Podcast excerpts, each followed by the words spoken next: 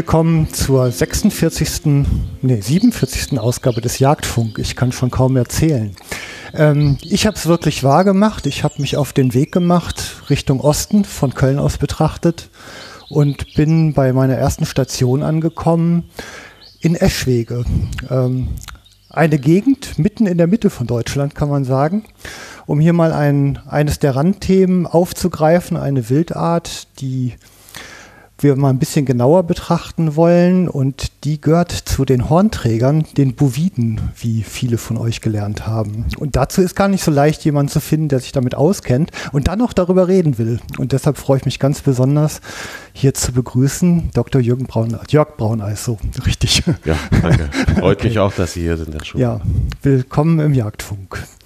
Ähm, hier ist ja eine Gegend, also hier in der Anfahrt von, von der R4 treibt es einen einige Kilometer durch die Landschaft. Sehr abwechslungsreiche Gegend und vermutlich auch sehr, sehr wildreich ne? und äh, sehr viel an Organismen hier unterwegs.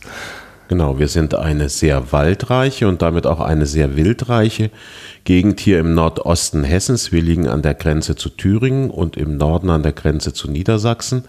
Und unser Kreis, der Werra-Meißner-Kreis, ist auch übrigens einer der Hotspots der Biodiversität, die vom Bundesamt für Naturschutz festgelegt wurden, zeigt also, wie artenreich die Landschaft hier ist.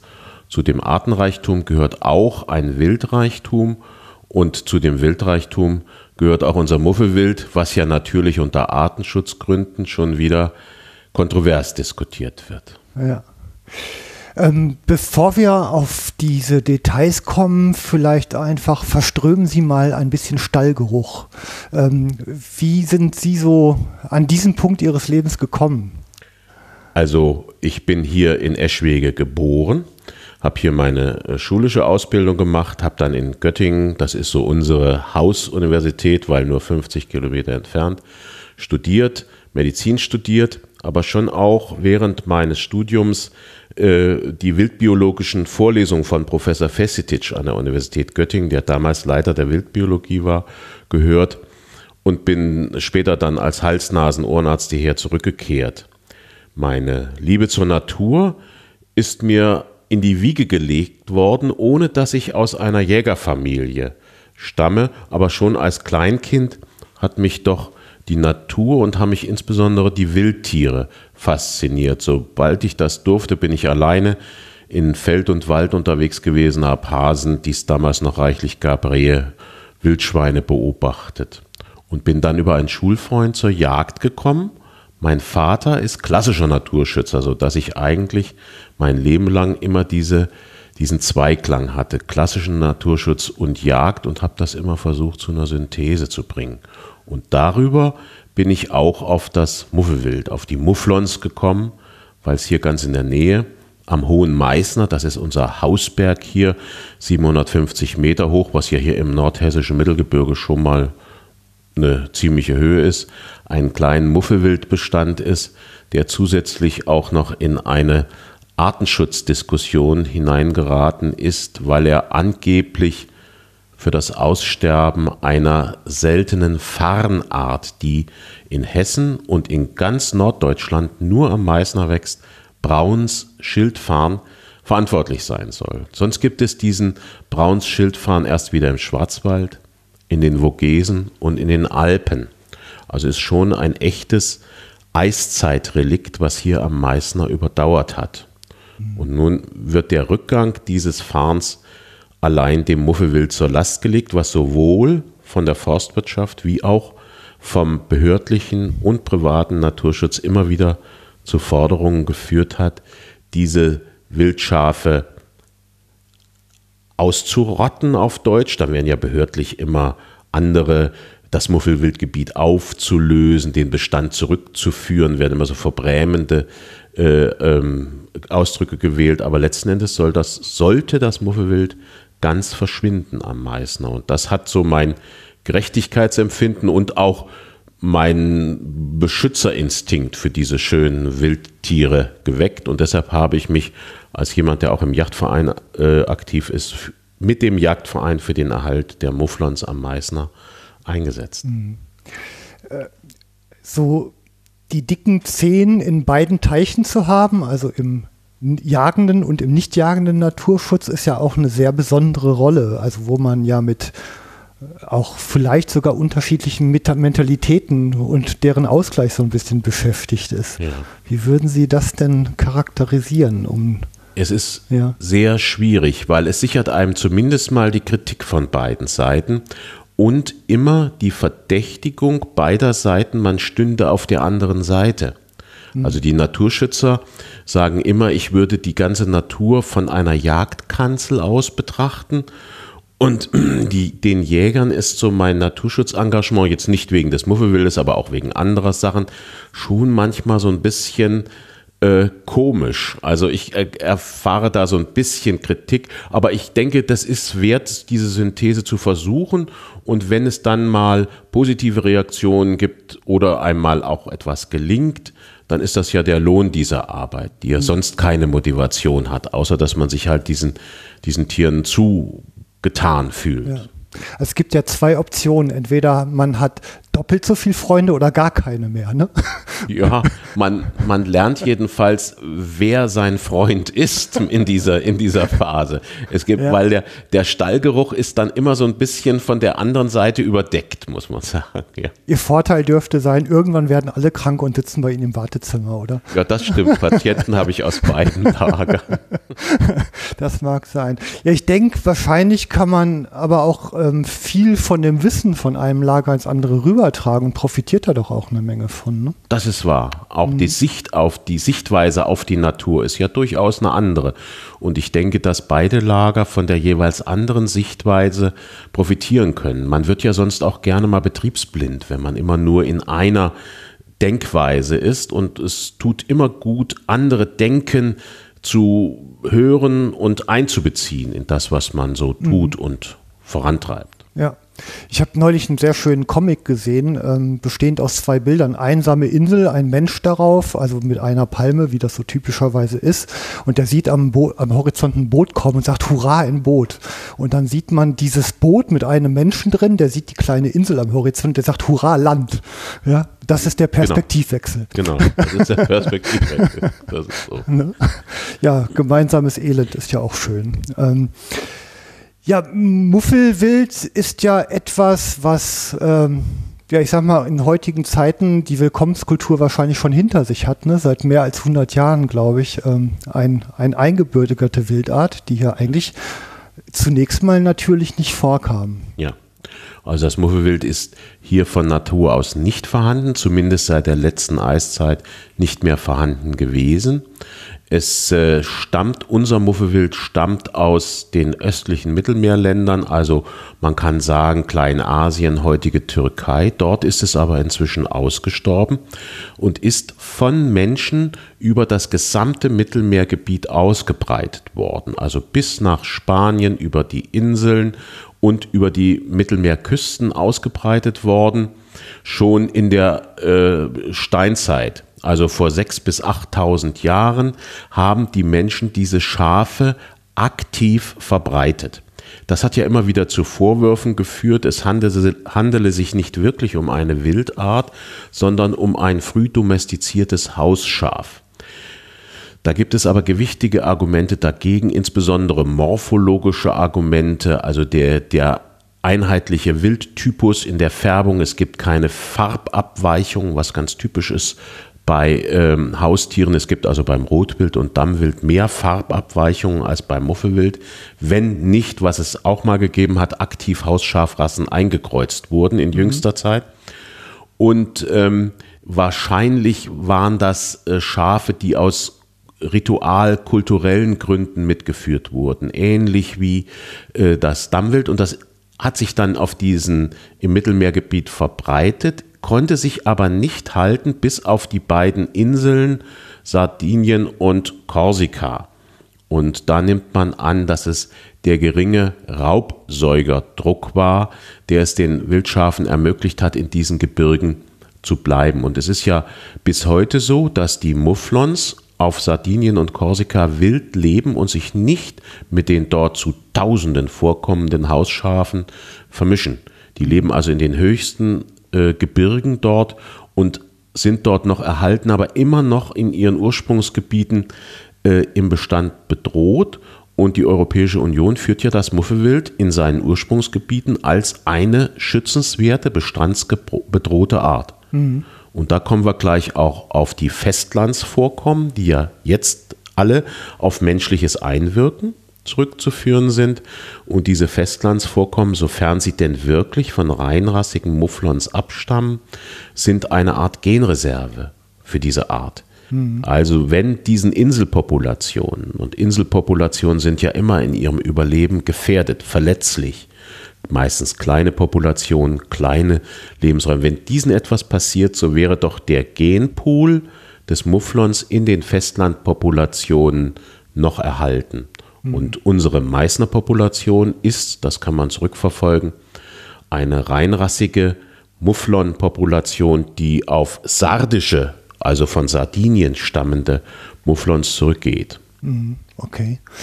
Ähm, die, also dem entnehme ich, es gibt halt in Deutschland nicht ausschließlich reinrassige Populationen, ja. was mir bis hierhin schon mal neu ist. Ähm, Gibt es denn irgendwo eigentlich eine Übersicht darüber, welche Populationen noch sauber sind und welche also, schon durchmischt sind? Man, man kann das niemals ganz sauber trennen. Man kann sich eigentlich nur am äußeren Erscheinungsbild, am Phänotypus orientieren. Und da muss man allerdings sagen, die meisten der heute existierenden Muffelwildpopulationen in Deutschland sind sehr nah an der Wildform. Hm. Aber da muss man auch nicht päpstlicher sein als der Papst. Wenn wir mal genau gucken, ähm, unsere Rotwildpopulation, was ist da durch frühere Einkreuzungsversuche an Wapiti-Genen drin? Was ist da drin an Maral-Genen? Was ist da drin an Sika-Genen? Und trotzdem müssen wir halt mit dem Phänotypus mhm. arbeiten und wir müssen auf den Phänotypus gucken und wir sollten da auch, was die Reinheit der Rasse angeht, nicht zu zu genau sein wollen. Äh, Professor Herzog hat mal auf einem äh, Vortrag gesagt, äh, der Naturschutz ist die letzte Bastion des Rassismus, wo man seinen Rassismus ungelebt, ungestraft ausleben kann. Also ich denke, wir können gucken. Die, die Mufflons müssen phänotypisch dem Wildtypen mhm. entsprechen. Sie sollten keine Krankheiten haben. Die häufigsten Krankheiten sind Schalenkrankheiten, dieses Auswachsen der Hufe, der Schalen, das ist verwandt der Erkrankung der Moderhinke bei Hausschafen. Das sind bakterielle Schalenerkrankungen und leider ist es so, dass Hausschafe, die äh, also zum Beispiel durch Wanderschäferei in Muffelwildgebieten auftauchen, können den Mufflons die Krankheiten bringen. Das gilt auch für Parasiten. Dann gibt es die Fehlstellungen der äh, Schnecken, die Einwachser. Mhm ähm, und solche Dinge. Und dann gibt es noch ein sehr unsicheres Kriterium, reinrassige Mufflons schälen nicht. Das ist ja für die Forstwirtschaft eine unheimlich wichtige äh, Nachricht, dass es also mhm. keine Schälschäden durch reinrassige Mufflons gibt. Bei Hausschafeinkreuzungen soll es das mehrfach geben. Aber unsere Muffelschafe hier am Meißner schälen nicht und haben keine Schalenkrankheiten. Ist ganz wichtig. Es gibt Muffelbestände, die mussten abgeschossen werden, weil es praktisch keine Tiere mehr gab, die noch gesunde Schalen hatten. Man nimmt immer an, dass das Tiere sind, die auf sehr weichen, moorigen, anmoorigen Böden ausgesetzt wurden ähm, und die dann sich die Schalen nicht genug abnutzen. Wir haben hier ja ein sehr felsiges Terrain. Der Meißner ist ein Basaltberg mit Basaltklippen, Blockfeldern und wir haben Gott sei Dank hier keine Probleme mit Schalenkrankheiten. Es ist ja eigentlich ein Gebirgsbewohner, ne? Ja. Von Natur aus. Man ja. kann sagen, dass ja alle Schaf Arten, die ja um die ganze Welt verbreitet sind, von Europa über die Gebirge Asiens bis nach China und dann weiter bis nach Nordafrika, die gesamten Rocky Mountains hinunter gibt es ja Wildschafe. Mhm. Und auch alle Ziegenartigen sind primär Gebirgsbewohner. Das heißt nicht, dass sie nicht im Flachland leben könnten, aber das sind Tiere, die sich halt in ihrer Verteidigungsstrategie gegen Raubsäuger retten, die sich in felsiges Terrain. Mhm. Und diesen diesen Fluchtmechanismus, den können sie natürlich nur dort ausleben, wo entsprechend Felsen sind. Und deshalb haben diese Tiere schwerpunktmäßig in äh, Gebirgsregionen überlebt. Noch heute wissen das die Nachsuchenführer, wenn sie mal ein äh, krankgeschossenes Stück Muffelwild nachsuchen müssen, dass die sich in die Felspartien einstellen und die sind durchaus in der Lage, den Schweißhund aus der Wand zu stoßen. Mhm. Das ist diese Verteidigungsstrategie.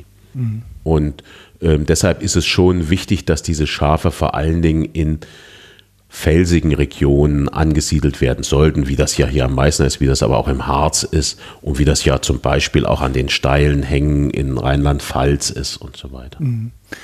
Heißt aber ja im Umkehrschluss, dass ähm, ja ein Muffelschaf jetzt beim zurückkehrenden Wolf im Flachland quasi verloren ist. Ne?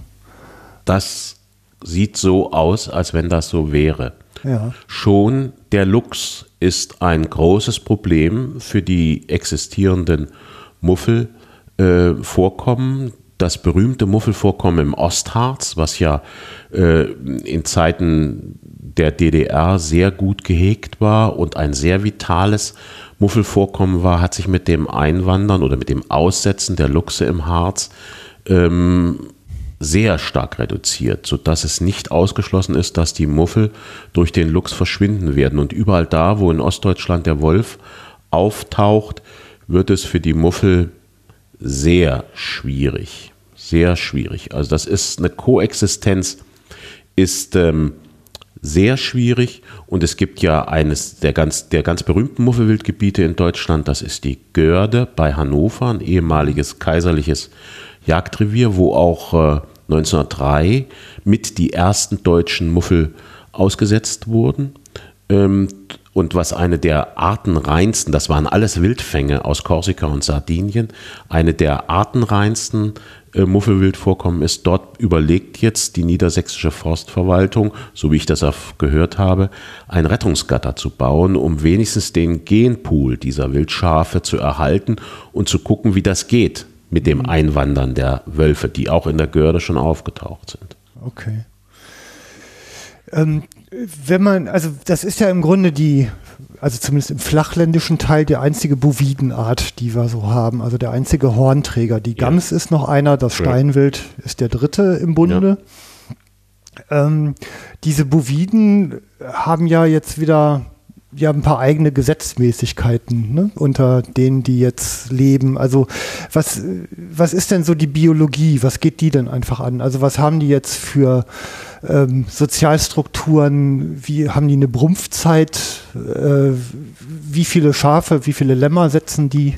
Wie lange werden die geführt? Ähm, also die, äh, die, das Rudel ist das Weibchenrudel, wenn man so sagen ja. will. Also das sind die Mutterschafe mit den Schmalschafen, also mit den Lämmern des vergangenen Jahres, mit den äh, Schmalwiddern, die man umgangssprachlich, weil sie auch so relativ kleine äh, Schnecken noch haben, Teufelchen nennt. Mhm. Und natürlich mit den Lämmern des entsprechenden Jahres. Das ist sozusagen der soziale Kernbereich. Die Widder bilden häufig, wie beim Rotwild, auch Widderrudel. Mhm. Das können sehr große Rudel sein, wenn es viele Witter gibt. Manche Populationen neigen zu einem gewissen Witterüberhang. Ähm, und die stehen aber praktisch das ganze Jahr getrennt, was nicht auch mal ausschließt, dass im Sommer mal ein Witter bei einem Schafrudel steht. Aber meistens ist da schon eine Trennung. Und die Brunftzeit ist im November. Mhm. Und das ist ein sehr, sehr spektakuläres Ereignis, weil die Witter dann wirklich solche Rammkämpfe ausführen. Die nehmen, gehen also auf Abstand und dann rennen sie volle Kraft aufeinander zu, springen hoch und schlagen mit den Schnecken gegeneinander. Wer das mal erlebt hat, das dröhnt im Wald, als würden Bäume gefällt. Mhm. Und das ist halt im November und die Schafe, die, die Schafe setzen die Lämmer dann etwa Ende März, April. Also es sind eigentlich, wenn man mal vom Schwarzwild absieht, wo ja schon mal Frischlinge auch im Winter auftreten können, das erste Jungwild, was bei uns in den, vom Schalenwild gesetzt wird. Das mhm. erste mhm. Jungwild im Jahr, das sind die Muffelschafe.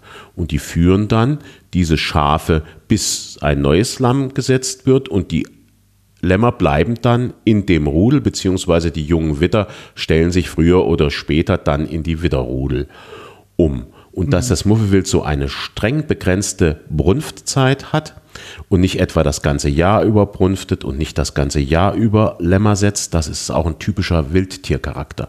Mhm. Mit der Domestikation ähm, geht ja diese strenge Brunftzeit häufig verloren. Wir kennen das ein bisschen vom Schwarzwild, dass also ähm, die ja die Rauschzeiten fast das ganze Jahr über haben und Frischlinge können das ganze Jahr über auftauchen, was so ein bisschen ein Hinweis darauf ist, dass doch da Domestikationserscheinungen wahrscheinlich durch während der Waldweidezeit eingekreuzte Hausschweine hm. äh, bei dem Schwarzwild eine Rolle spielen. Also das ist typischer Wildcharakter bei Muffewildbrunftzeit im November, also wenn es schon kalt ist. Und ähm, das ist schon sehr, sehr spektakuläres Ereignis. Hm. Wenn man jetzt historisch nochmal drauf guckt, ähm, es gab also die Einbürgerung, ich bin jetzt nicht ganz sicher, aber die fand, glaube ich, Anfang des letzten Jahrhunderts so in etwa statt. Ne? Und das war schon ein Jagdinteresse, dass man diese Tierart hier ausgewildert hat. Oder? Also es gibt mehrere Einbürgerungswellen. Die ältesten sind so aus dem 19. Jahrhundert. Die gingen meistens in die damalige österreich-ungarische Doppelmonarchie. Das war also der Schönbrunner Tiergarten, der Leinzer Tiergarten, der Kaiser von Österreich. Dort wurden Muffel gehalten und dann auch immer wieder für Aussetzungsaktionen, besonders im Bereich der heutigen Slowakei und in Ungarn verwendet. Und da sind ja auch heute noch große Muffelvorkommen. Mhm. Und ähm, das sind zum in allermeisten Fällen reinblütige Muffelschafe gewesen, aber wie immer bei solchen Gatterhaltungen gab es da auch mal Mischlinge mit anderen Schafarten und Scha Hausrassen. Jedenfalls haben die äh, wildlebende Populationen begründet. Der bekannteste ist der sogenannte Nitra-Stamm äh, der Muffelschafe in der heutigen Slowakei ähm, wo also sich auf großer Fläche Muffelschafe angesiedelt haben. In Deutschland selber war die wichtigste Einbürgerung 1903 in der Görde mhm. und ein oder zwei Jahre später, ich glaube 1905, im Ostharz. Mhm. Und da muss man nun wieder sagen, es war in dem Fall kein vorrangig jagdliches Interesse, denn der große Protektor des Muffelwildes war ein Hamburger Kaufmann, ähm, Tessdorp, der das Muffelwild besorgt hat, bezahlt hat, den Transport bezahlt hat und die Kosten für die Aussetzung getragen hat. Und der war selber kein Jäger. Mhm. Der hatte nur den Wunsch, der verarmten Natur etwas Reichtum zurückzuschenken. Und das wollte er mit den Muffelschafen machen. Nun muss man sich ja vorstellen, dass ähm, um die vorletzte Jahrhundertwende insgesamt Schalenwild viel seltener war und äh, als es heute in unserer Kulturlandschaft ist. Und das war also zunächst eine uneigennützige naturschützerische Tat, das Muffelwild anzusiedeln. Die weiteren Verbreitungen von der Görde, vom Harz hin, mhm. die gingen dann natürlich häufig aus jagdlichem Interesse. So auch unser Meißner Muffelwild, das stammt, unser Muffelwild am Meißner stammt aus Battenberg an der oberen Eder, mhm. aus dem damals preußischen Forstamt Battenberg. Und das hat dort der berühmte Walter Frevert, der später mhm. Oberforstmeister äh, des äh, Forstamts Rominten in äh, Ostpreußen war und dann auch im Zweiten Weltkrieg sehr in die Problematik dieses Krieges verstrickt war, dann im Urwald von Bialowice. Ähm, der hat 1928 die Initiative, nachdem er Forstamt, äh, Forstamtsleiter in Battenberg geworden war, zur Aussetzung von Muffelschafen getroffen und da hat er dann Tiere aus Sardinien, Wildfänge aus Sardinien und auch Wildfänge aus der Slowakei, aus diesem Nitra-Stamm dort ausgesetzt und die haben sich hervorragend entwickelt. Und dann kam 1953 auf Betreiben des Forstmeisters von Trotzow-Solz hier an den Meißner die Muffelschafe aus Battenberg. Also unsere Muffelschafe am Meißner lassen sich direkt auf Wildfänge aus Sardinien beziehungsweise aus äh, der Slowakei, die auch wieder von sardischen und korsischen Muffelschafen Abstand zurückführen. Mhm. Dann, also dann ist ja dieser Bestand ähm, ein also genetisch sagten wir ja schon ein relativ kleiner eigentlich. Also im, im Gegensatz zu manchen anderen Arten ja. reden wir hier ja wirklich über einen, einen bedrohten Bestand.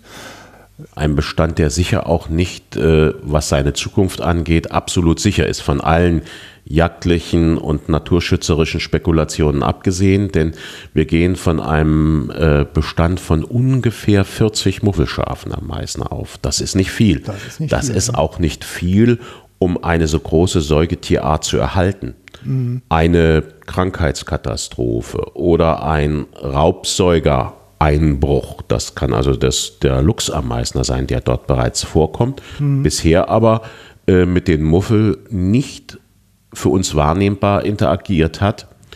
Ähm, das ist also immer noch ein kleiner Bestand. Und es hat auch immer wieder Hinweise gegeben, dass die Tiere in so kleinen Beständen dann genetische Probleme bekommen, sowas wie mhm. Inzuchtdepression. Ähm, das wird ja häufig überbewertet, die Inzuchtdepression.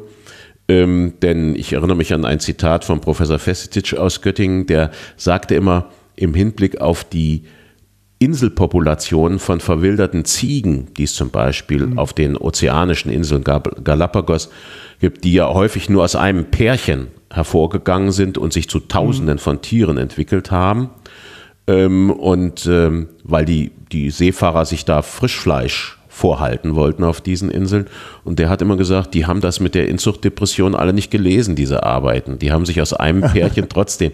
Es gibt dann diesen genetischen Flaschenhals, durch den die mal durch müssen. Und wenn das dann erledigt ist und keine äh, Erbkrankheiten sich angehäuft haben, dann kommen die auch durch. Trotzdem ist eine Population von 40, vielleicht sind es auch ein paar mehr, das Zählen von Wildtieren ist ja immer so eine spekulative Sache, ist ein Bestand, den man aufmerksam beobachten muss, wenn man ihm wohlwollend gesonnen ist und deshalb mhm. natürlich auch jagdlich sehr vorsichtig behandeln muss. Mhm. Okay. Ähm, jetzt braucht ja jede Wildart ihren Lebensraum und ähm, ich vermute mal, Schafe, weil sie auch eher näher an der Ziege sind, gehören eher zu den genügsamen ja. ähm, Futterverwertern, also die mit relativ krautigen, buschigen Geschichten eben auch ganz gut zurechtkommen. Sie sagten schon, zumindest im reinrassigen Bestand schälen sie nicht, aber sie werden ja vermutlich dennoch Verbiss machen. Ähm, wenn ich Muffelschaf bin und mir meine Welt basteln könnte, wie wäre denn mein Paradies? Das Paradies wäre ein sehr lichter Wald, hm. also ein, was man so ein raumes Altholz nennt und möglichst in diesem Altholz ein, eine Bodenvegetation mit viel Gras. Die wollen also eher Gras fressen und viele Waldwiesen. Mhm. Das wäre also gut fürs Muffelwild. Und natürlich für den Komfort und für ihr Sicherheitsgefühl brauchen sie Felsen und Klippen, um sich wirklich richtig wohl zu fühlen. Und ähm, sie sind ja auch Augentiere. Im Gegensatz etwa zum Rotbild, zum Rehwild oder gar zum Schwarzwild, die sich ja eher so olfaktorisch und akustisch orientieren, ist das Muffelwild ein richtiges Augentier.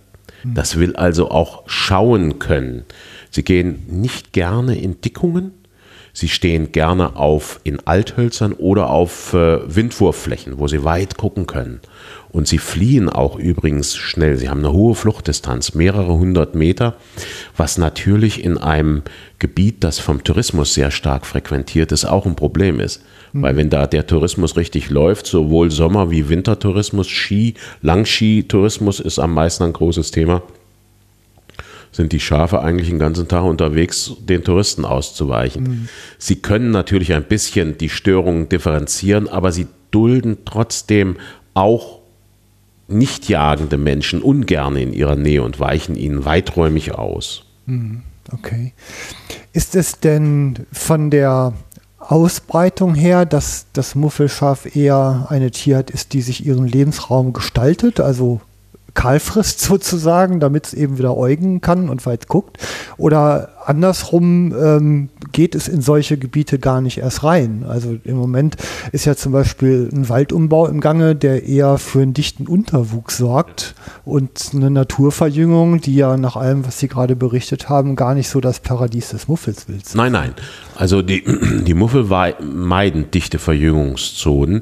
Insofern kommt ihr der moderne, naturnahe Waldbau eher nicht entgegen. Mhm. Am meisten haben wir aber das Phänomen dieser äh, Buchenalthölzer auf den Blockhalden, die auch entsprechend zurückhaltend, auch aus Naturschutzgründen zurückhaltend bewirtschaftet werden und haben sehr viele Waldwiesen als Relikte der ehemaligen Waldweidenutzung, die auch aus Naturschutzgründen gepflegt werden. Also da sehe ich kein äh, grundsätzliches Problem. Ein Hauptproblem haben wir ja am Meißner dadurch, dass die Muffel im Verdacht stehen, den so selten gewordenen Brauns Schildfarn mhm. zu verbeißen und möglicherweise an den Rand der Ausrottung zu bringen. Das war ein äh, Artenschutzkonflikt mit dem Naturschutz, der viele Jahre dahingehend entschieden werden sollte, dass die Muffelwild, dass das Muffelwild zumindest so scharf bejagt werden sollten, dass keine Verbissschäden mehr an diesem Braunsschildfarn auftreten. Andererseits, wenn Sie einen Bestand von 40 Tieren scharf bejagen, da sind Sie nicht weit weg von der Ausrottung. Und mhm. das war auch der erklärte Wunsch des behördlichen wie auch des nicht jagenden privaten Naturschutzes. Und dafür haben wir uns übrigens als Yachtverein hier auch sehr bis zur hessischen Umweltministerin sehr eingesetzt und haben jetzt sowohl von der Ministerin wie auch von der Forstverwaltung die Zusage, dass die Muffel weiterhin in der bekannten Populationsgröße geduldet werden. Hm. Noch zumal äh, sie sich auch in den letzten Jahren etwas aus dem Bereich dieser Farnvorkommen umgestellt haben. Also der, sagen wir mal, dieser Konflikt hat sich durch das etwas anders, andere äh, Lebensraumverhalten des Muffelwilds etwas entschärft muss natürlich sagen, es ist wissenschaftlich überhaupt nicht bewiesen, dass der Farn, ein Eiszeitrelikt, das am Meißner überdauert hat, überhaupt ursächlich durch die Muffel zurückgeht. Es gab in den 50er Jahren geschätzt 350 Farnstöcke. Dann kam es in den 90er Jahren zu einem massiven Rückgang, wo nur noch wenige üblich, übrig waren. Da war das Muffelwild aber schon 40 Jahre im Bestand. Also es hatte 40 Jahre dem Fahren nichts getan, auf einmal ging er stark zurück. Da muss man vermuten, dass da andere, auch klimatische Faktoren eine Rolle mhm. spielen. Dann gab es ein sehr teures Artenschutzprogramm für diesen Farn. Da wurden Sporen gesammelt am Meißner von den letzten Pflanzen. Die letzten Pflanzen wurden gegattert, nicht nur gegen das Muffelwild, auch gegen andere Pflanzenfresser bis hin zum Hasen. Mhm. Ähm, und die wurden dann vermehrt in, im Botanischen Garten in Kassel und wurden dann wieder ausgesetzt, sodass es jetzt mehr als 700, also mehr als doppelt so viel wie jemals in historischer Zeit bekannt waren, Farnstöcke am Meißner gibt. Der Farn ist also im Moment nicht bedroht. Die sind etwa zur Hälfte gegattert und zur Hälfte nicht gegattert. Und natürlich leiden die nicht gegatterten äh, Farne unter Pflanzenfresserverbiss. Das ist ja ganz klar. Mhm. Wo Pflanzen wachsen, werden auch und Pflanzenfresser existieren, werden die auch an diesen Pflanzen fressen. Das müssen aber durchaus nicht die Mufflons sein. Das kann natürlich Rehwild, Rotwild, Hase, das können auch kleinere Tiere sein, die an diesen Pflanzen fressen. Jedenfalls ist es momentan ist dieser Farn nicht gefährdet. Und wenn man nun mal den Blick von der Region nimmt, dann finden wir den Farn wieder im Schwarzwald. Auch dort geht er zurück, ein Eiszeitrelikt, möglicherweise mit der Klimaerwärmung. Und dort haben natürlich die Naturschützer auch schon wieder einen Schuldigen ausgeguckt, nämlich die Gemsen, mhm. die im Schwarzwald existieren und die dort auch aus jagdlicher Motivation gehegt und ausgesetzt wurden. Obwohl es immer schon natürlicherweise Einwanderung von Gemsen aus dem Allgäu in den Schwarzwald gegeben hat, wussten natürlich die Naturschützer sofort, das sind die gebietsfremden Gemsen, die machen nun den Farn kaputt. Und das, dieser Analogieschluss hat übrigens auch unsere Muffel hier in den Verdacht mitgebracht. Wenn wir aber weiter nach Süden gucken, etwa im Land Salzburg in Österreich, was ja nun gewiss auch hohe Schalenwildbestände hat und hohe Gamswildbestände, dort floriert der Farn. Dort breitet er sich aus in den Salzburger Alpen. Mhm. Und wenn wir gar in Länder wie die Schweiz gucken, die sehen überhaupt kein Problem mit der Erhaltung dieses Farns. Natürlich in den Hochalpen hat der Farn auch deutlich bessere Lebensbedingungen als in diesen Reliktstandorten, Rückzugsstandorten hier in, in den Mittelgebirgen. Also ich denke, dieser Schluss, Muffelwild schadet dem Farn, hier am Meißner, Gemsen schaden dem Farn, dem Brauns Schildfarn im Schwarzwald, der ist immer ein bisschen zu kurz gegriffen und darf vor allen Dingen nicht dazu führen, dass so Ausrottungsfantasien gegen die Wildtiere gleich äh, Platz greifen, sondern man muss zu, nach einer einvernehmlichen Lösung und äh, die, dies Ausrotten von Wildtierpopulationen kann eigentlich äh, für nichts eine Lösung sein. Mhm. Also wie so oft an diesen Stellen, ich meine, ähm, es ist ja immer sehr einfach, sich ein, ein Feindbild zurechtzulegen. Je einfacher ja. es strukturiert ist, umso leichter lässt es sich natürlich auch kommunizieren. Ja. Ähm, wenn ich auf der anderen Seite natürlich ähm, beschützend für eine Art unterwegs ist und jetzt ganz gleich, ob es jetzt eine Wildart oder eine Pflanze ist, wie in diesem mhm. Fall erfahren, macht es ja eigentlich immer Sinn, viel auch über diese Pflanze zu wissen. Ähm, also wie kann ich denn überhaupt so eine Pflanze erhalten? Also oft sind es ja eben vom Aussterben bedroht oder überhaupt unter Druck, ja. kommen ja meistens Arten, die spezialisiert sind auf irgendeine Form von Klima oder Lebensraum oder Nährstoff oder was auch immer. Und an der Stelle erhaltend einzuwirken, heißt natürlich im Grunde das Fehlende hinzufügen ähm, und dann vielleicht natürlich auch noch die Bedrohung wegnehmen. Aber da ist ja oft auch relativ wenig dran zu tun, oder? Ja, also natürlich muss man annehmen, dass der, der Farn, der hier sein nördlichstes Mittelgebirgsverbreitung hat, dass der hier sowieso schon an der Grenze seiner Lebensmöglichkeiten ist, dass der Meißner mit seinem relativen Höhenklima ihm gerade noch ausreichend äh, Lebensbedingungen bietet. Er ist ja sonst erst wie, viel weiter nördlich beziehungsweise in den Gebirgen verbreitet. Äh, also der Farn ist hier schon an, der, an seiner Verbreitungsgrenze. Und solche mhm. Grenzpopulationen bei Tieren wie Pflanzen sind immer verletzlich. Mhm. Und ähm, dann muss man natürlich gucken, ist es jetzt wirklich nur das Muffelwild? Natürlich, wenn die Vitalität dieser Pflanzen durch klimatische Standortbedingungen ohnehin schon schlecht ist, dann kann eine weitere zusätzliche Gefährdung äh, das ausbedeuten. Andererseits muss man natürlich fragen, jetzt erhalten, jetzt haben wir den Farn ja erhalten, beziehungsweise wieder auf eine ansehnliche Populationshöhe mit gärtnerischen Maßnahmen gebracht. Künstliche Vermehrung, Ausbringen, gut, es gibt jetzt auch wieder wilde Jungpflanzen und so weiter, also es läuft ganz gut.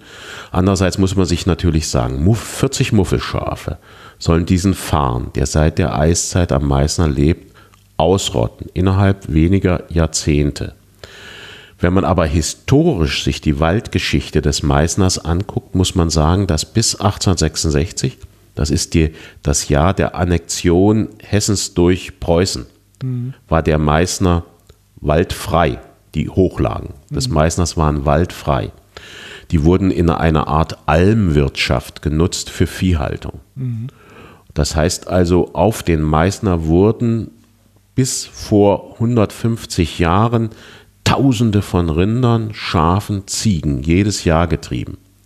Und das war natürlich nicht so eine korrekte Weidewirtschaft, wie man das heute kennt, mit äh, Zäunen, sondern das war Hutewirtschaft. Diese Schafe sind natürlich auch und die Ziegen in die Klippen geklettert und haben sich da.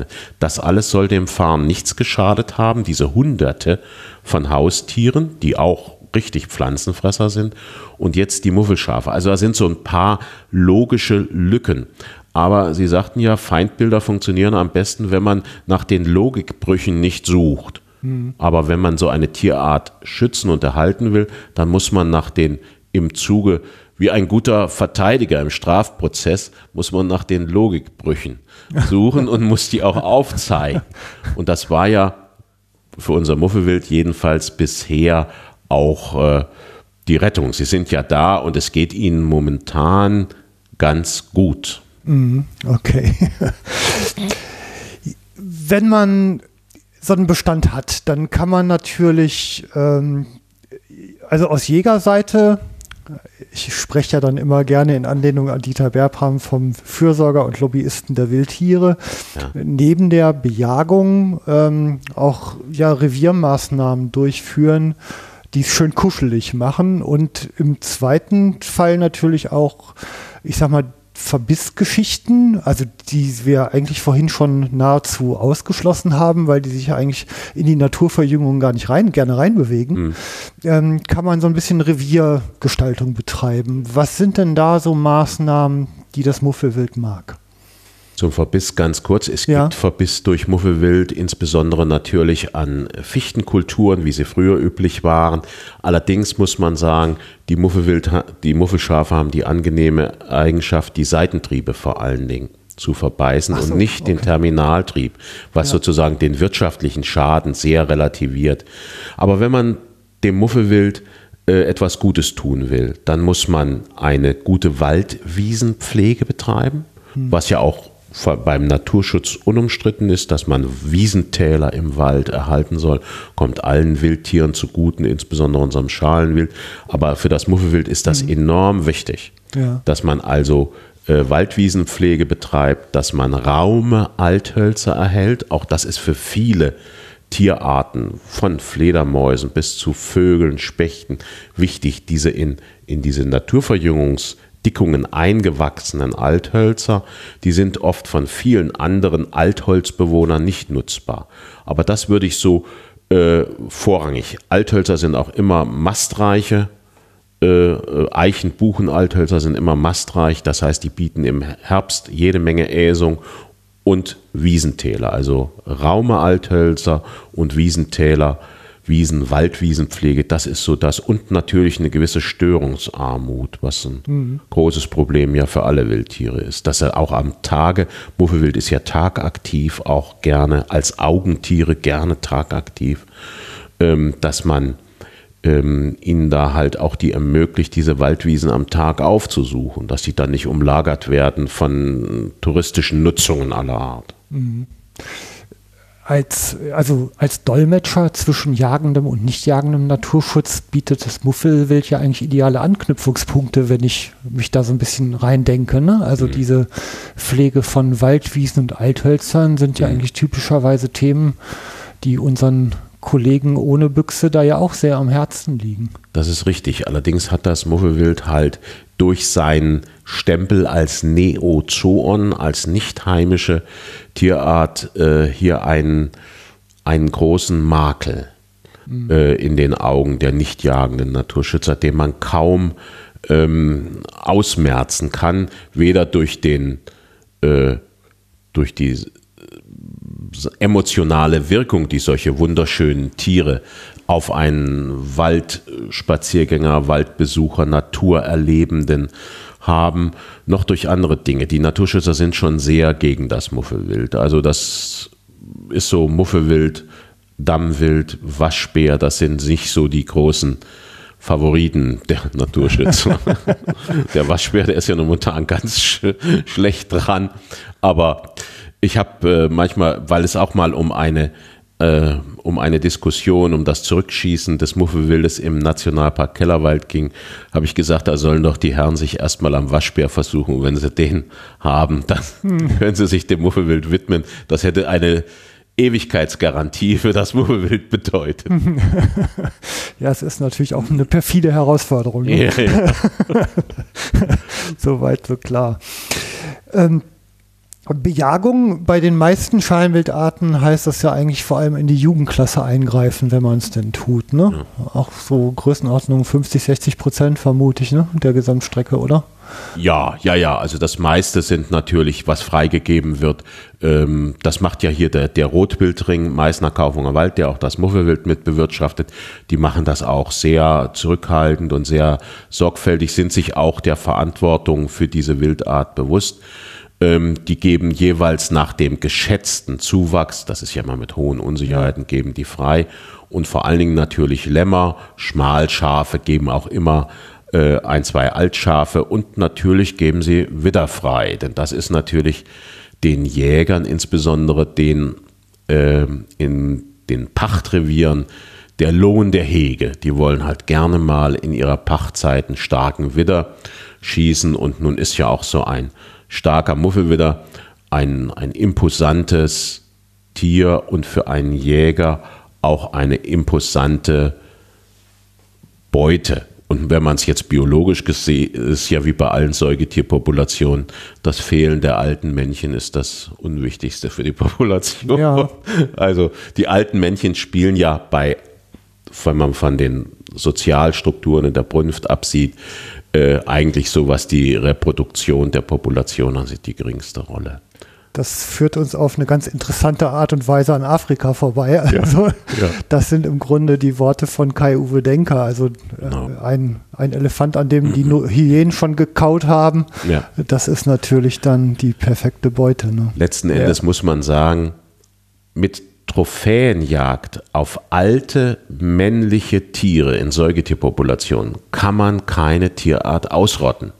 Man kann, ja. in, wenn man nur alte Männchen schießt, das wäre so, als würden nur die alten ja. Männer wegkommen. Das würde einer menschlichen Population auch äh, zumindest an der Vitalität der Population keinen Abbruch tun. Mhm.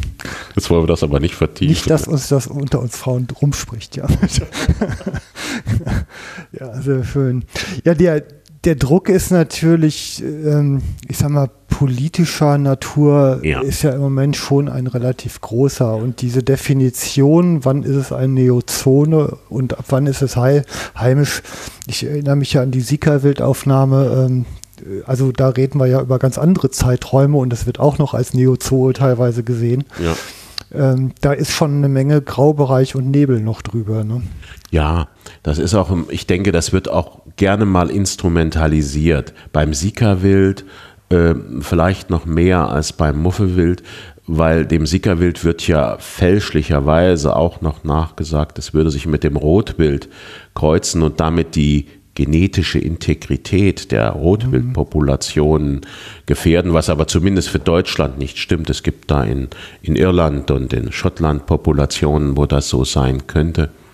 Aber letzten Endes ist es einfach so, dass die Tiere einen Wert an sich haben. Und man soll jetzt nicht irgendwelche skurrilen Aussetzungen machen, die es früher mal gegeben hat mit Affen. Wir hatten hier in der Nähe von Kassel mal eine Affenauswilderung von einem ähm, landgräflichen äh, Beamten, der dort auf seinem Gut Affen ansiedeln wollte, vor 200 Jahren. Sowas soll man natürlich unterlassen, aber die Tiere sind hier. Sie sind äh, genetisch wichtig für die Art, wie schon gesagt, und ähm, sie, sie schaden. Ein Tier kann sowieso einer einem ökologischen System eigentlich nicht wirklich schaden, weil Schaden ist immer ein menschlicher Begriff. Mhm.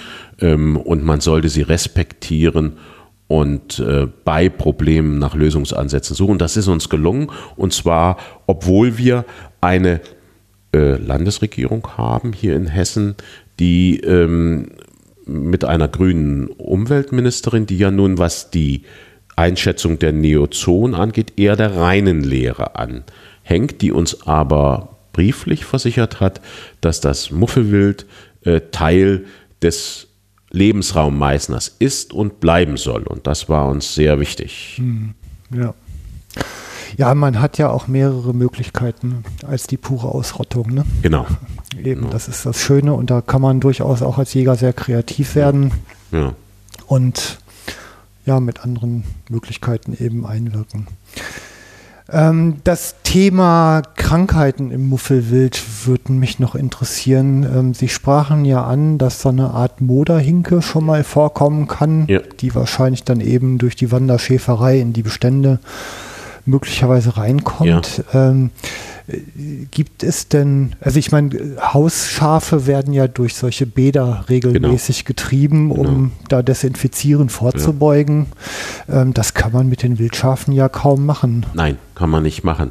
Und man muss sagen, das sind ja Bakterien, hm. die diese Fäule der Hufe auslösen und die Hausschäfer, die Wanderschäfer treiben die halt durch so Desinfektionsbäder und halten das im Griff. Aber man muss sagen, ähm, wenn so ein krankes Schaf über eine Wiese läuft, dann tritt es mit dem, mit dem Schalenabdruck auch diese Bakterien ins Erdreich.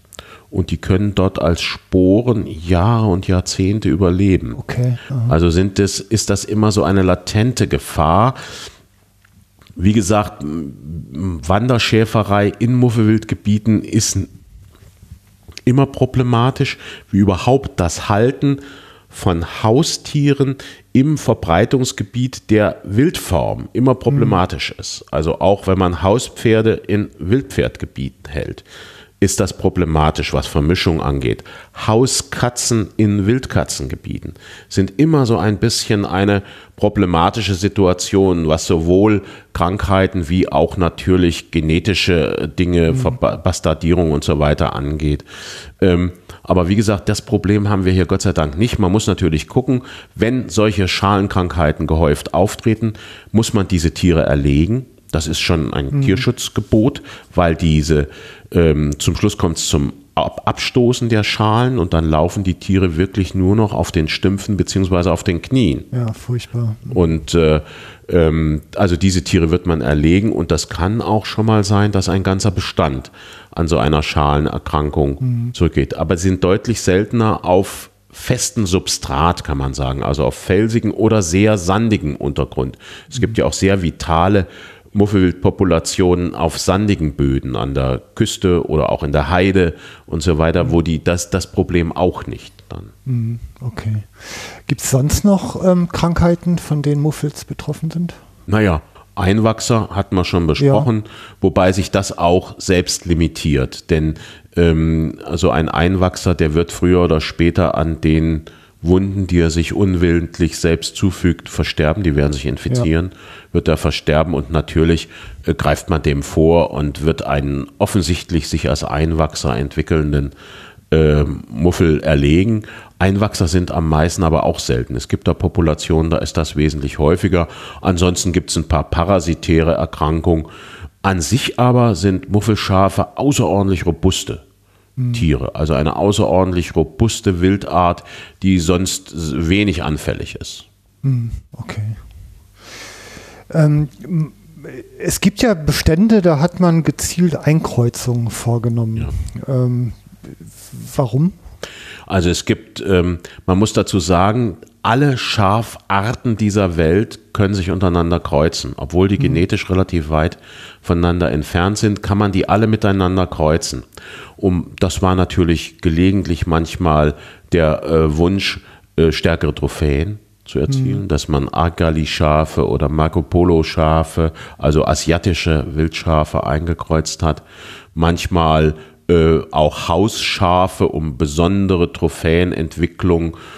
Äh, Sie wissen ja vielleicht, dass diese, äh, die Heidschnucken, die so vielfach gedrehte Schnecken ja. haben, ähm, das, das wollte man, also das war so ein, aus einer anderen jägerischen Zeit Trophäendesign. Man hat das aber immer bereut, weil die Vitalität der Tiere beeinträchtigt war und auch diese Hausschaf Unsitten jetzt mal äh, bildlich gesprochen, nämlich vor allen Dingen das Schälen, ähm, mhm. in die Bestände reingetragen wurde, sodass man dann hat wieder versucht, diese äh, Einkreuzungsprodukte durch die Büchse zu verdrängen, was auch in, der meisten, in den meisten Fällen gelungen ist. Mhm. Also die jetzt vorhandenen Muffelwildpopulationen, wobei ja die Muffelwildpopulationen in den Wolfsgebieten dahin schwinden, das muss man auch sagen, ähm, die sind relativ äh, also von Einkreuzungen frei und momentan würde das auch niemand aktiv betreiben. Nee, die Zeiten sind vorbei. Sind, ne? sind vorbei. Früher war man ja. da ja sowieso, man hat Wapiti eingekreuzt in, in Rothirsche und hat ungarisches Rotwild importiert in mitteleuropäische Populationen, um einen besonderen äh, Phänotypus zu produzieren, meistens an der Trophäe orientiert in dieser Zeit. Hm, okay.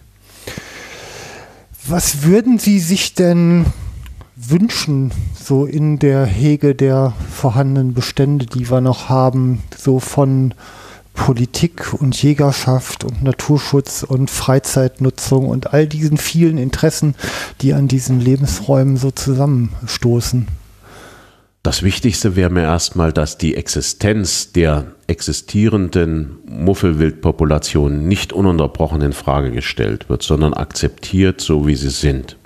Dass man den Tieren die Möglichkeit gibt, sich ihre Lebensräume selbst zu suchen mhm. und den Populationen auch die Möglichkeit gibt zu wachsen, wenn sie denn wachsen wollen und wachsen können vom Lebensraum her.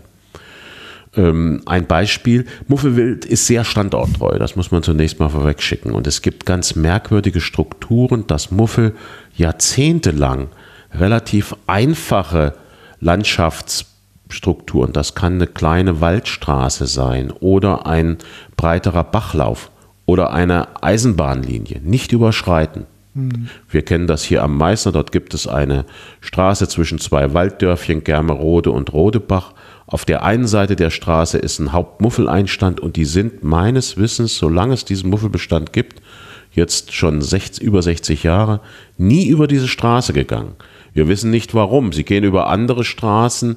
Mhm. Also sie, sie akzeptieren so merkwürdige Lebensraumgrenzen, die wir nicht ganz verstehen. Ähm, aber sie sind durchaus auch in der Lage, ihren Lebensraum zu erweitern. Wir hatten dieses Phänomen an einer anderen Stelle im Kreis bei Wanfried, das sind so Muschelkalkberge, auch zum, häufig mit Steilabbrüchen, zum Werratal hin vom Eichsfeld her. Das sind also alles solche Kalkfelsen. Und im Eichsfeld gab es noch aus der Zeit der DDR Muffelwildvorkommen. Auf der hessischen Seite in diesem Bereich nicht. Und nach der Grenzöffnung sind tatsächlich die Muffel aktiv in diese Kalkfelsen eingewandert und haben sich ihren Lebensraum dort gesucht. Ähm, und das sollte auch erst nicht toleriert werden. Es gibt ja in, in Hessen dieses Prinzip der Hochwildbewirtschaftungsgebiete, mhm. dass man außerhalb der Bewirtschaftungsgebiete das Wild abschießen muss. Mhm. Das ist beim Rotwild so, das ist beim äh, Dammwild so und auch beim Muffelwild so. Und das sollte nicht toleriert werden, aber die Vitalität dieses Bestandes und das Ausbreitungs- Potenzial dieser Population war so groß, dass es ihnen dann doch gelungen ist, ähm, einen neuen Lebensraum zu erobern und die, die Forst- und Jagdbürokratie hat das nach einer gewissen Zeit akzeptiert, mhm. kann man sagen. Sie haben also diesen Lebensraum sich jetzt erobert und werden dort inzwischen auch toleriert. Also ich denke, dass man den Tieren schon auch Ausbreitungsmöglichkeiten geben muss. Man kann dann ja schauen, wenn es jetzt in eine ganz problematische Richtung geht, wo es zu Problemen kommt, entweder mit der Kulturlandschaft oder mit anderen Dingen, dass man dann einschreitet. Aber prinzipiell sollte man die Population nicht zu starr begrenzen. Das wäre mir auch ein Wunsch hier am Meißner, dass man sich nicht auf diese, diese Zielpopulation 40 Stück immer zu nun einschießt, sondern auch mal guckt, wenn Vitalität da ist, gut, dann sollen sie auch mal wachsen mhm. können. Ja. Also es ist ja so ein interessantes intellektuelles Spielchen, was derzeit häufig läuft, so zwischen der Wunsch nach Wildnis, die Realität der Kulturlandschaft und der, wie ich finde, sehr interessante Begriff der Sekundärwildnis, ne, mhm. der da so hochkommt. Und letztendlich ist ja alles ein gestaltetes Ding irgendwo, ja. wo man ja vielleicht mal ein bisschen Zufall drin zulässt, aber wehe, der läuft in die falsche Richtung. Ja, ne? ja, ja das beobachten Sie wahrscheinlich hier praktisch dann auch. Ne? Ja, natürlich. Ja. Also das, es gibt ja auch hier diese Ansätze mit äh, bewirtschaftungsfreien Waldflächen, auf denen sich nun wieder naturwaldähnliche Strukturen natürlich in langen Zeitraum entwickeln sollen. Da wird dann von den beobachtenden Forstleuten, das wird von einem wissenschaftlichen Institut der Hessischen Forstverwaltung immer betreut, wird dann auch immer bedauert, dass in diesen Urwaldzellen zu viel Wildschaden wäre. Nun muss man natürlich sagen, in der Wildnis gibt es ja keinen Wildschaden. Das Problem ist, die großen Säugetiere sind alle Lebensraumgestalter. Hm. Und sie gestalten sich den Lebensraum nur manchmal halt anders, als wir das gerne hätten. Das ist ja alles kein Problem, solange dieser Schaden ersetzt wird. Also die Rotte Wildschweine, die hat eine ganz andere Vorstellung von einem schönen Maisfeld als der Landwirt, der das Maisfeld ja. angelegt hat. Solange der dann seinen Schaden ersetzt kriegt, wie das ja hier in Deutschland mit der Wildschadensersatzregelung gut läuft, dann ist das ja alles in Ordnung. Dann sagt er, naja Gott, Schweinebande, aber ich kriege mein mhm. Geld, egal wo, woher.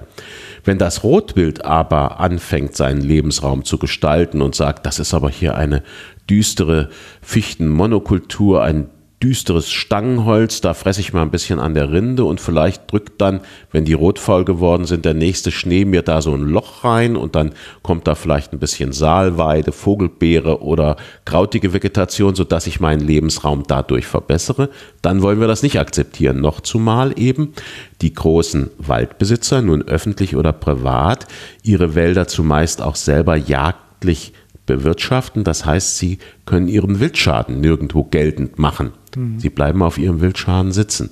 Wäre da jetzt jemand, der dann sagt, ja, äh, ich bezahle dir die Fichten regelmäßig, dann sehe die Sache schon wieder anders aus. Und man muss natürlich auch sagen, die Lebensraumgestaltung oder der große Lebensraumgestalter, der afrikanische Elefant, der gestaltet sich seinen Lebensraum auch anders, als die afrikanischen Bauern sich das so vorstellen und manchmal sogar als die afrikanischen Naturschützer das sich so vorstellen in manchem Nationalpark, wenn er alle Akazien umgebrochen hat. Hm. Aber man muss das halt auch einfach akzeptieren.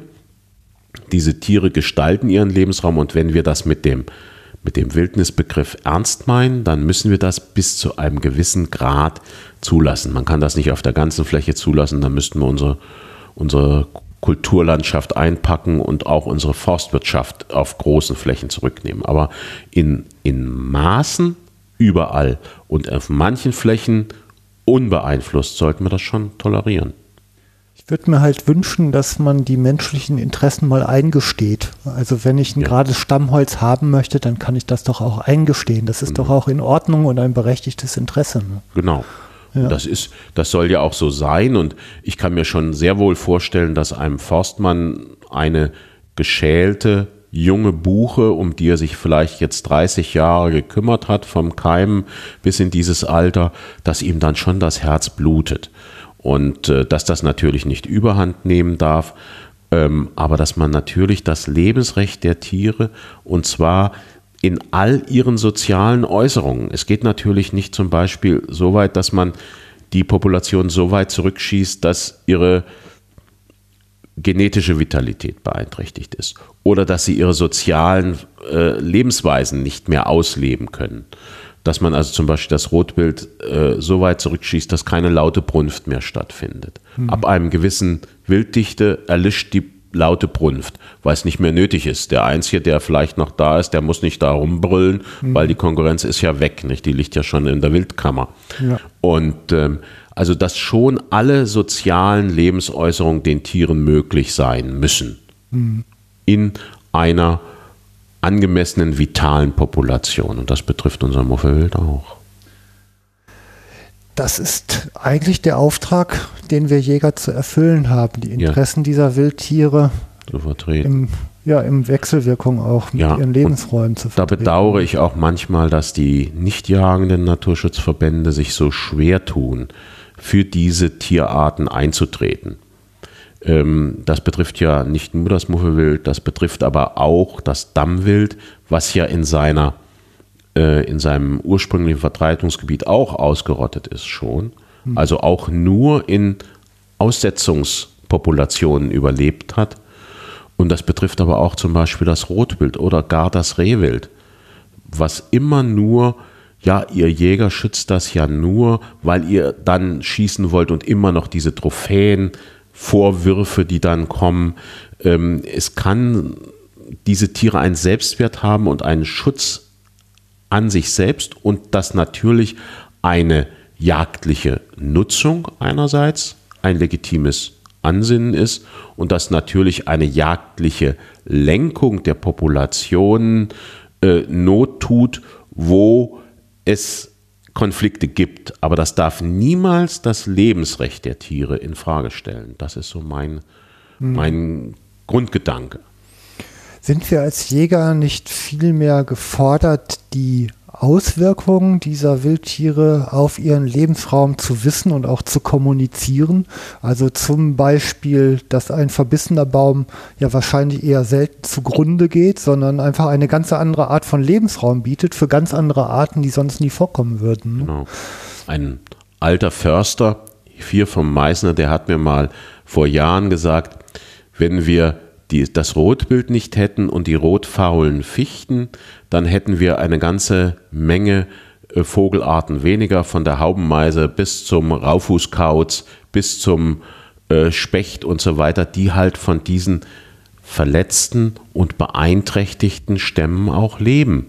Der Schwarzspecht, der dann diese, diese Stämme auch aufarbeitet. Anders als sich das der äh, mhm. holzproduzierende äh, Förster wünscht, der arbeitet sie halt in seiner Schwarzspechtart auf.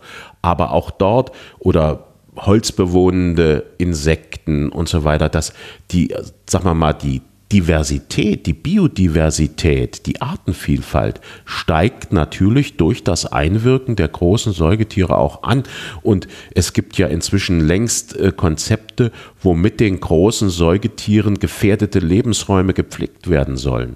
Mhm. Also wo Rotwild äh, zum Beispiel zum Offenhalten von Flächen äh, in, in Ostdeutschland auf den ehemaligen Truppenübungsplätzen äh, beitragen soll. Oder im Nationalpark Eifel gibt es solche Ansätze. Und es gibt natürlich viele künstliche Ansätze, wo Wildtiere oder wildtierähnliche Haustiere, nehmen wir die, die Heckrinder, die rückgezüchteten Auerochsen, nehmen wir die Tarpan-ähnlichen Pferde, die dort ausgesetzt sind, Pritze-Walski-Pferde, die echten Wildpferde, die ausgesetzt werden, um bedrohte offene Landschaften zu erhalten. Mhm. Und wahrscheinlich wäre Europa, wenn es denn von Menschen nie erreicht worden wäre, gar nicht ein ganz so dichter Wald, sondern die großen Säugetiere hätten den Wald viel lichter gestaltet, als wir uns das heute vorstellen. Hm. Ich denke immer, wenn man vor Ort mit sensiblen Fingerspitzen am Lebensraum unterwegs ist, dann weiß man ja auch eigentlich unglaublich viel mehr als jeder Bürokrat, der in irgendeinem Amt oder Ministerium sitzt. Mhm. Und ähm, ich meine, wir leben in diesem Land ja eigentlich so, dass diese Ministerien und Behörden und Politiker ja unsere Dienstleister sind. Also wir Bürger bezahlen die ja und wir hieven die ins Amt. Und dann sollten sie doch eigentlich auch unsere Interessen erfüllen, ne? die wir doch vor Ort wissen, was los ist. Das ist richtig und das, das empfinden wir natürlich so. Natürlich sehen die Bürokraten und natürlich die Politiker auch das häufig etwas anders. Aber ich denke, jede Art von Naturschutz, jede Art von Wildtierschutz hat doch immer auch eine emotionale Komponente. Es ist doch kein, kein junger Mensch kommt zum Naturschutz, weil er sagt, ich möchte äh, die Biodiversität steigern, sondern er kommt dahin und sagt meinetwegen, was ist der Seeadler für ein gewaltig imposantes Tier? Mhm. Wenn ich den sehe, wie er über den See kommt und auf dieser abgestorbenen Kiefer aufhakt, dann geht mir das Herz auf. Oder wenn ich durch den Wald gehe und sehe dann plötzlich auf so einer Windwurffläche im, in der Frühjahrssonne zwei Muffelwitter stehen, dann geht mir doch in allererster Linie mal das Herz auf. Und dann entwickelt man eine emotionale Zuneigung zu den Tieren, zu auch Landschaften, zu Lebensräumen, an die man vielleicht irgendwelche positive Erinnerungen hat. Und da keimt doch der Schutzgedanke. Mhm. Der Schutz und letzten Endes der Hegegedanke. Und das ist letzten Endes die Motivation für Naturschutz, ist immer zuerst ein, ein emotionaler Wunsch, das, was einem gefällt, warum auch immer, das will man erhalten, bewahren und vor Schäden schützen. Und das ist die Motivation für allen Naturschutz und für alle jagdliche Hege. Es ist auch ein existenzieller, ne? weil wir wir leben ja alle von dieser Natur. Genau. Am Ende des Tages. Ne? Und, und auch, dass die ja. Menschen halt so ein emotionales Verhältnis zur Natur haben. Das zeigt doch auch, dass sie diese Sehnsucht zu dieser, zu ihrem Urlebensraum haben, aus dem wir ja alle irgendwie mal gekommen sind mit unseren Vorfahren. Mhm. Und irgendwas rührt halt viele Menschen an, wenn sie im Wald sind, dass sie sich dort wohlfühlen und gut fühlen. und dass sie sich freuen über einen Hirsch oder über einen Muffelwitter. Vielleicht so, wie sich der steinzeitliche Jäger gefreut hat, wenn er in einen Wald mit viel Wild kam, weil er sagte, hier ist gut wohnen, hier bleiben wir, hier bauen wir unser Dorf, hier brauchen wir kein Hunger leiden. Wo so viel gesundes Wild lebt, muss die Umwelt in Ordnung sein und haben wir immer zu essen. Was für ein schönes Plädoyer. ja, ähm, irgendwie laufen diese Sendungen bei mir immer aufs Gleiche hinaus. Auf eine Willkommenskultur, auf ein Miteinander reden ja. und da draußen gestalten. Also ja. ich glaube, das sollten wir alle noch viel, viel mehr tun. Und ähm, da ist noch Luft nach oben. Das ist gut. Ja, ich bedanke mich für einen beherzten, engagierten Gesprächspartner und dieses tolle Gespräch über das Muffelwild. Vielen Dank, Herr Dr. Braunhäus. Ich bedanke mich, dass ich das mal vortragen konnte und hoffe natürlich, dass unser Muffelwild auch dadurch wieder ein bisschen im Gespräch und in den Gedanken der Menschen bleibt und hoffentlich äh, noch lange erhalten bleibt. Hm. Vielen Dank, Herr Schumacher. Gerne. Ja, bei den Hörern, bei euch da draußen auch vielen Dank. Ähm, haben mich ja auch immer noch wieder Kommentare erreicht und E-Mails. Vielen Dank dafür, dass es ähm, ja offensichtlich verfängt in den Köpfen. Ähm, nutzt auch zu dieser Sendung gerne die Kommentarspalte für Rückmeldungen und zusätzliche Informationen. Da ist immer noch Luft. Ja, und über Unterstützung freue ich mich natürlich auch. Ähm, das im Moment bin ich ja hier auf einer Reise mit Auto und Übernachtung unterwegs. Helft mir. Vielen Dank. Tschüss.